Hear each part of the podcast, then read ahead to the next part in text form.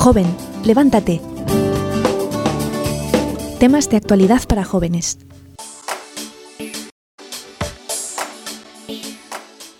Estamos ya en la Pascua de Resurrección. Y yo creo que eso ayuda muchísimo, pues, también a todas las personas que han podido vivir como el tiempo de cuaresma así súper fieles ahí en sus propósitos, en sus ayunos, en abstinencia, en todo lo que se habían, propuesto para unirse al Señor en ese tiempo que la iglesia lo pone como súper fuerte y lleno de muchas gracias, pues también ahora ya estamos en un tiempo que es más grandecito.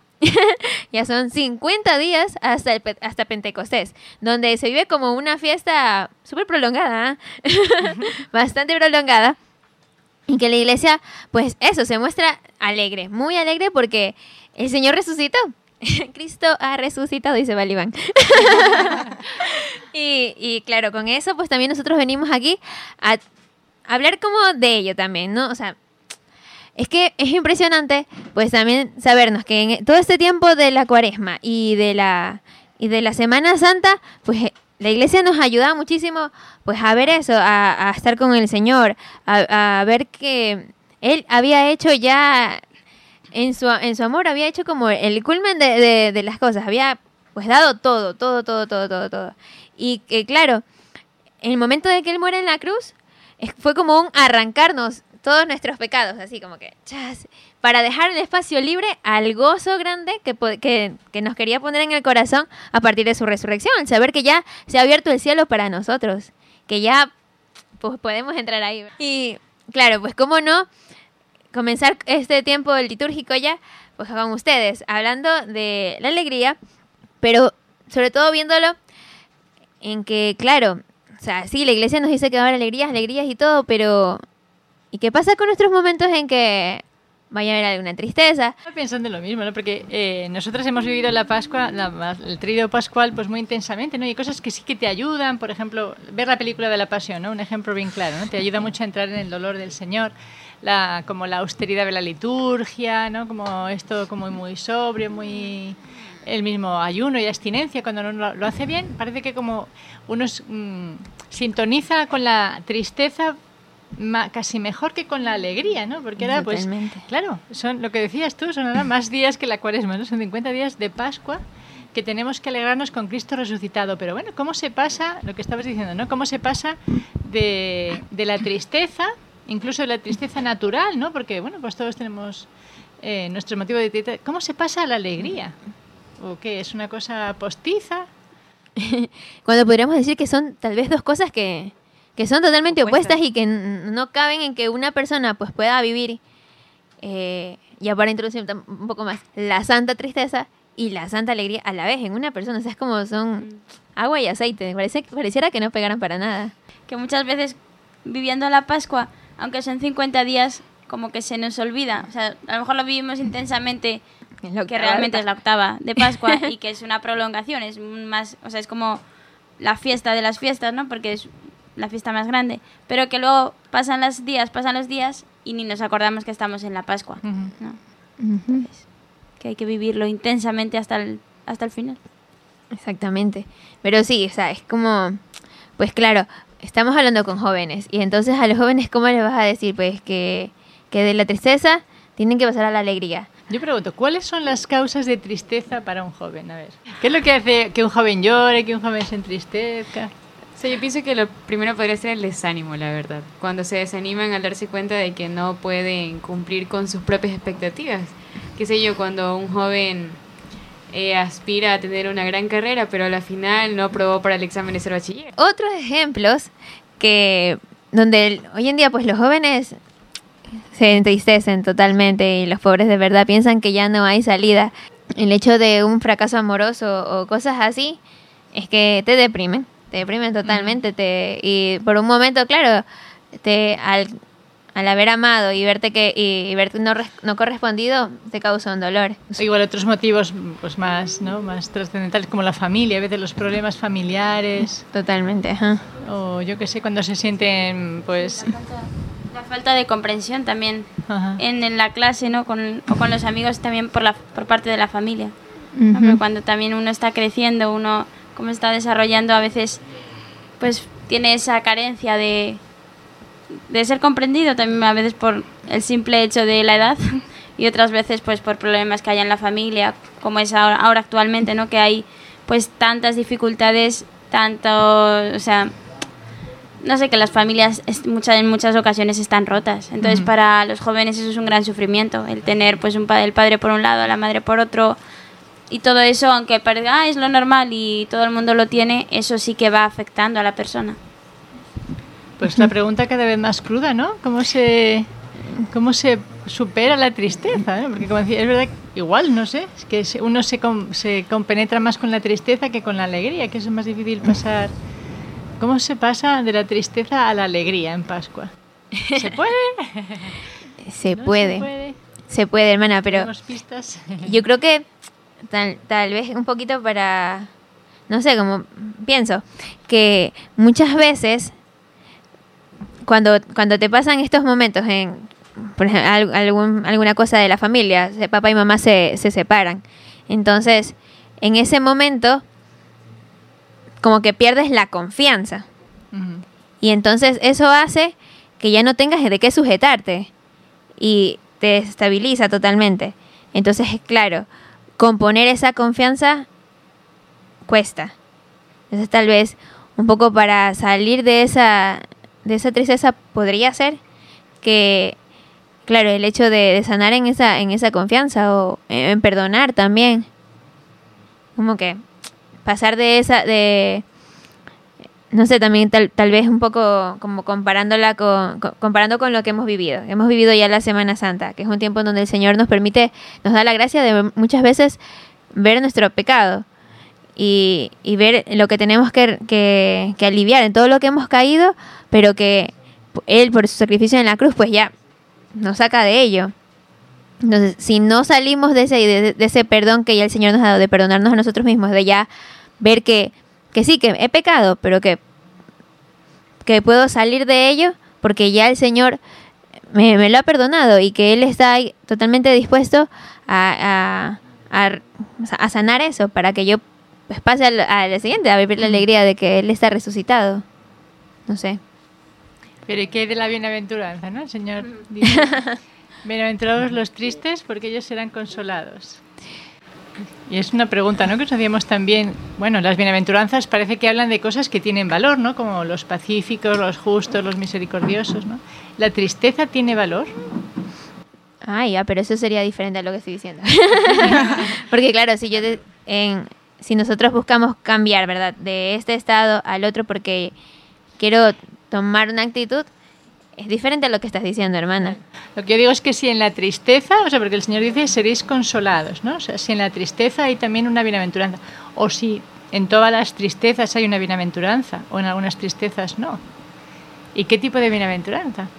Wow. Cuando se hablaba de, cuando Daniel le decía de, no, que tú tienes unas expectativas y el Señor te las trunca, ¿no? Querías hacer la carrera tal, pero no te dio la nota y tienes que estar casi, casi mendigando, ¿no? Venía el recuerdo de una chica que conocí que había tenido cáncer a los 11 años. Entonces había pasado un tratamiento fuerte y pues había salido del cáncer, consiguió estudiar, estudió, quería ser, quería ser profesora y consiguió estudiar y cuando ya estaba para iniciar su, ¿no? su vida de pues profesional le, re- le reapareció el cáncer. Entonces cayó en una en una depresión tremenda. Estaba en el hospital con una depresión, pues bueno, pues como bueno, es que se le había truncado la vida, ¿no? O sea, la vida entera, no ya la carrera, sino pues pues porque además pues no se sabe cómo vas a salir de, de ese tipo de enfermedades en algunas ocasiones. Bueno, el caso es que ella se, des- se desesperó.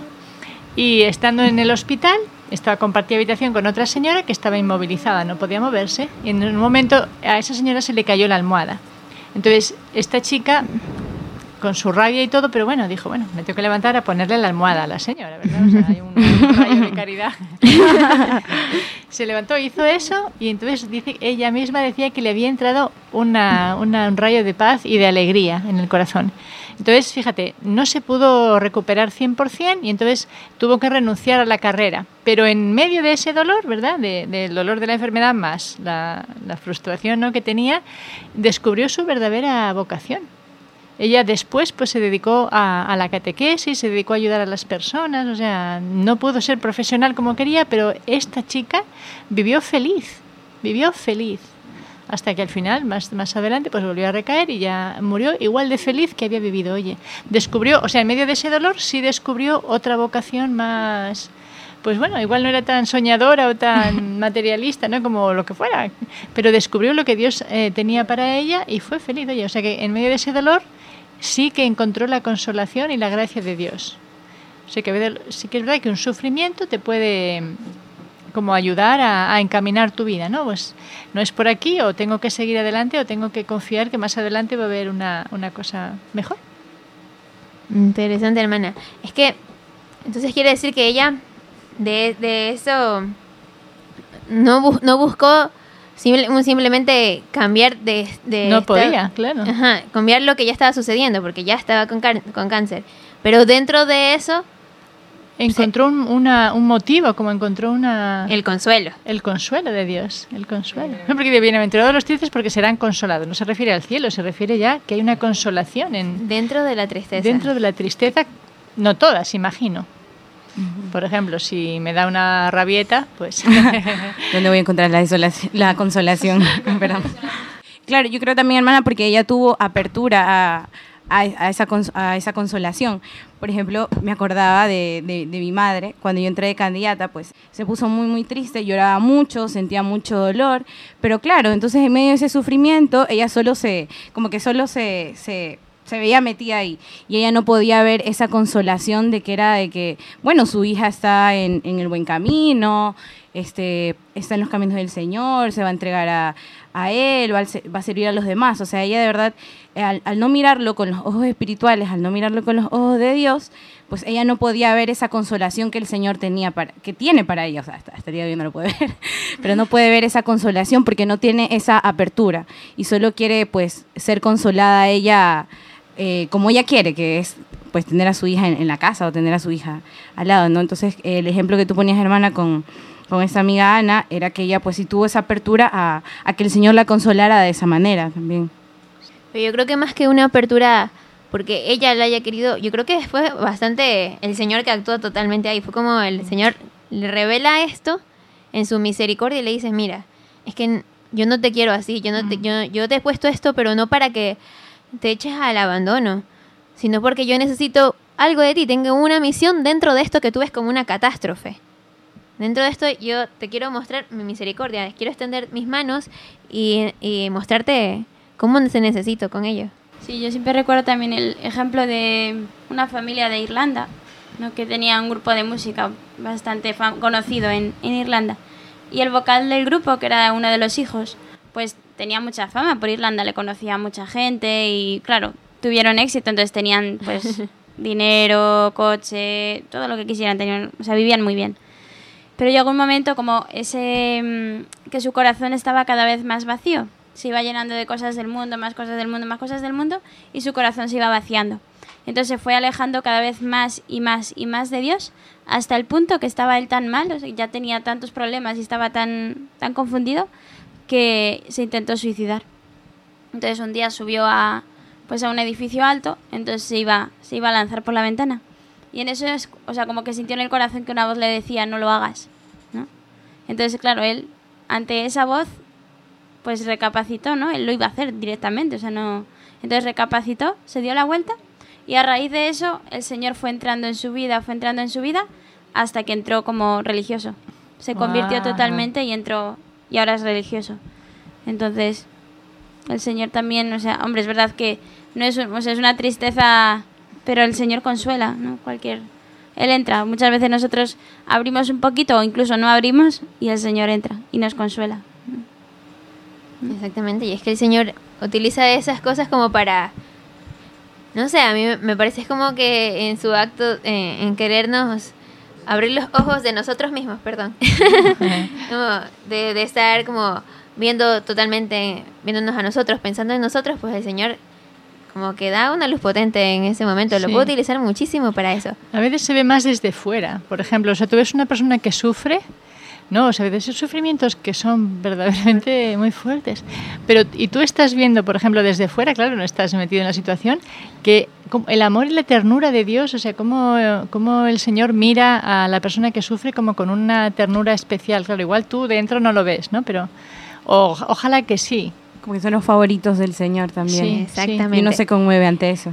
Dentro de esta tristeza, dentro de este estado, que puede ser por los diferentes motivos que hemos expuesto aquí, pues también por muertes o por, no sé, como que el Señor utiliza ese momento en que tú dices, es que ¿dónde está Dios en este momento?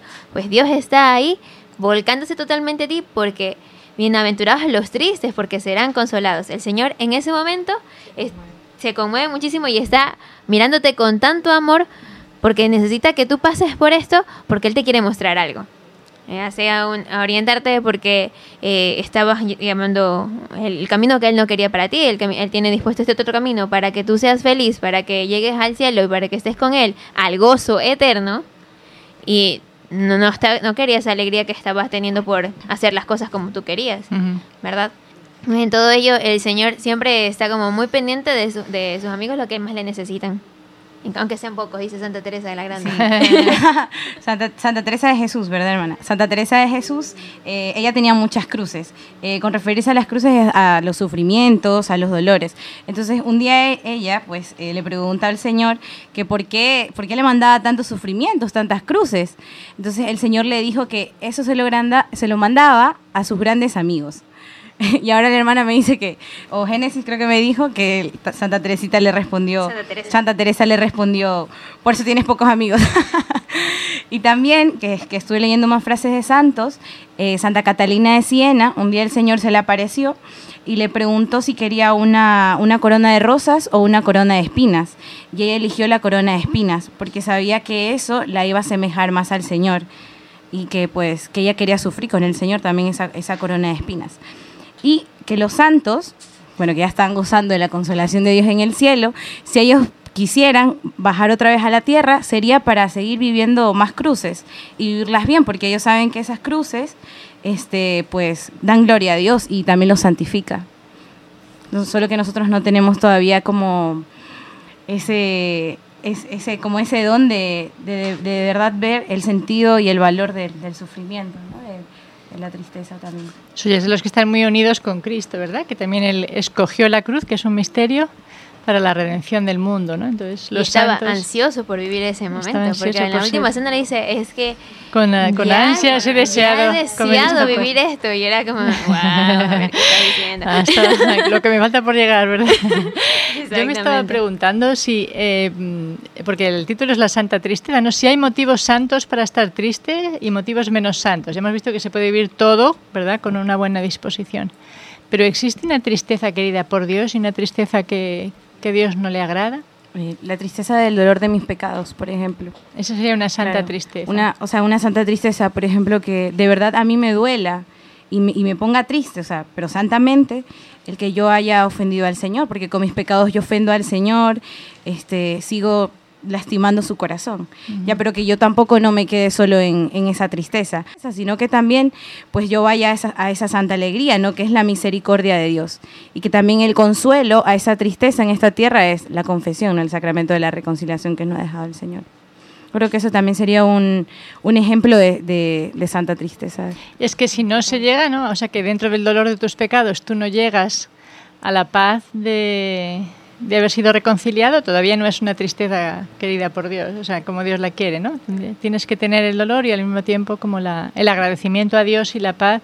Yo creo que las tristezas que realmente no, no son santas son aquellas en las que solamente nos miramos a nosotros mismos.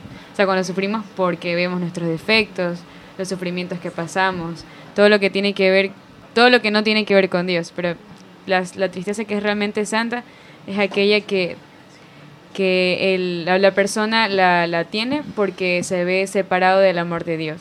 Como eso, cuando uno, cuando uno se equivoca y se da cuenta de que está ofendiendo a Dios, o como los santos y como algunas como las personas, como todos nosotros tenemos ese deseo en el corazón de, de querer siempre estar cerca de Dios y de encontrarnos con el Señor, o sea, tenemos ese carácter impreso.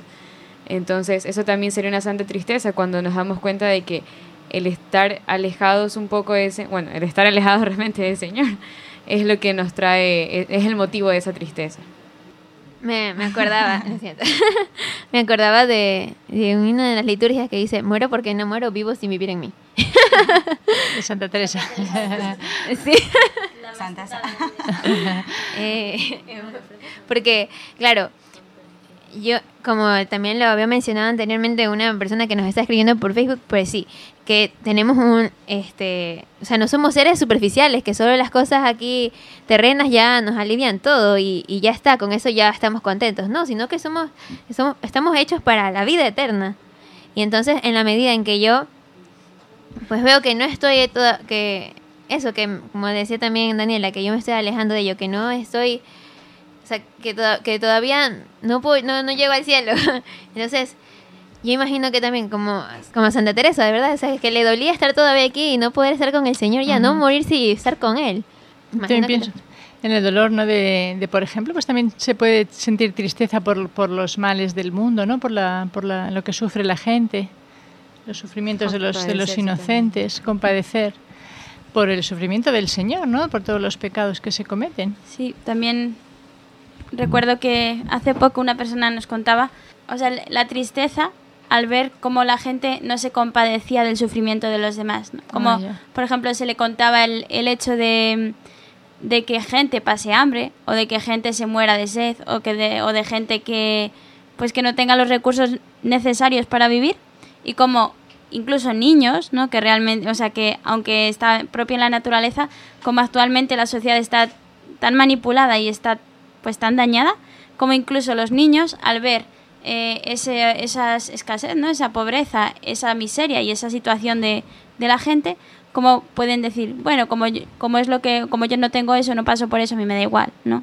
O sea, como realmente la compasión por lo que pueda sufrir cualquier persona, ¿no? tanto enfermedad como, o sea, también por la, sobre todo, ¿no? Por la falta de fe, ¿no? Por la, por el alejamiento de Dios. ¿Sabes que Con ello me acordaba muchísimo de los pastorcitos, de, Sa- de Francisco Marto, San Francisco Marto, que él, es que estaba muy triste porque las personas ofendían a Dios y él quería hacer un consuelo. Y entonces su vida, pues, su año, de verdad, su, lo poca- que- su corta vida. su corta vida espiritual y en todo, pues sí que él lo que más buscó fue consolar a Jesús, consolar a Jesús, consolar a Jesús.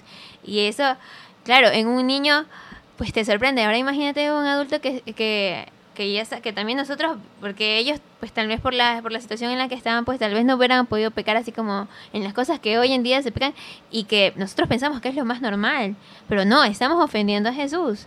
Y entonces, claro, también yo imagino que ha de ser una tristeza eh, esa como muy grande a los ojos de Dios, de ver como, en este caso yo me imagino como el Señor miraba tal vez a Francisco Marto como este hijo mío que me quiere consolar de verdad y como que solo el, el, el verle que, que tiene ese anhelo en su corazón, eso ya era como un como una gotita de agua así para todo lo que le, le- todo el fuego que le mandamos porque, por, por hacerle sufrir a él.